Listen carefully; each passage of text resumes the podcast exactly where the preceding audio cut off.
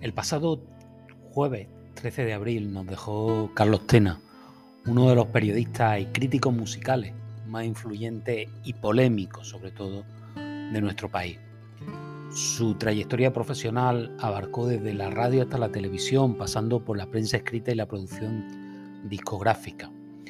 Fue un apasionado de la música, un melómano que supo descubrir y apoyar a los artistas más innovadores y transgresores de aquella época. La verdad es que es imposible no vincular mi generación a popgrama, a la caja de ritmo o a música maestro. Con, con él mucho aprendimos de música, pero también aprendimos de rebeldía. Carlos Tena era un tipo que no se callaba nada, que decía lo que pensaba sin miedo a las consecuencias.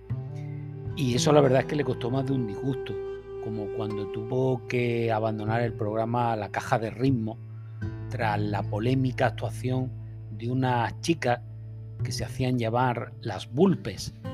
Eh, y todo por el revuelo de una canción, por cierto, bastante mala, eh, que se llamaba Quiero ser una zorra aquello fue un escándalo sin precedentes, un escándalo que hoy nos parecería ridículo, ojo o no, visto cómo está el panorama de los delitos de odio y todas estas historias. Pero en aquel momento, ya les digo, supuso un ataque a la moral y a las buenas costumbres en una televisión pública que además era la única y recién salido del franquismo. Carlos Tena fue también pionero en otros aspectos. Fue el primero, por ejemplo, en entrevistar a Bob Marley en España. El primero en traer a, la televisión a los Clash o a Police. El primero en apostar decididamente por lo que se llamó entonces la movida madrileña y artistas como Alaska, como Nacha Po, como Radio Futura. Aquellos tuvieron, eh, si no la primera, alguna de sus primeras actuaciones en programas de Carlos Tena. También fue el primero en hacer programas de televisión musicales con algún formato original y divertido. Recuerdo uno en el que se disfrazaba de extraterrestre eh, o hacía preguntas absurdas a los invitados. Era un auténtico showman a pesar de su aspecto. Eh, era un provocador y desde luego era un genio para ese medio porque no dejaba a nadie indiferente. Pero lo más importante de Carlos Tena era su gran olfato para saber dónde estaba la buena música. No le importaba el género, el estilo o la fama, le gustaba lo que le gustaba y lo defendía con pasión y con argumento. Era capaz de disfrutar tanto con una copla como con un rock, con el punk, con el pop o con lo que hiciese falta.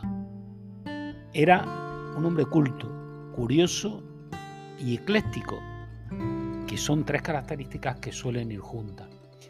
Y eso se notaba en sus programas y en sus artículos. Carlos Tena se ha ido, pero nos deja su voz grave, su mirada crítica detrás de las gafas y su amor por la música en cada momento. Nos deja su recuerdo, su anécdota, su excentricidad. Nos deja la idea de que la música es honestidad y rebeldía, un comunista que, oigan, un comunista que se fue a vivir a Cuba, no como otros que conocemos. Eso es ejemplo de honestidad y de rebeldía. Igual no de inteligencia, aceptémoslo, pero desde luego fue fiel a su idea y a sus compromisos siempre. Gracias Carlos porque aprendimos mucho en aquellos tiempos de lo que era la música. Hasta siempre.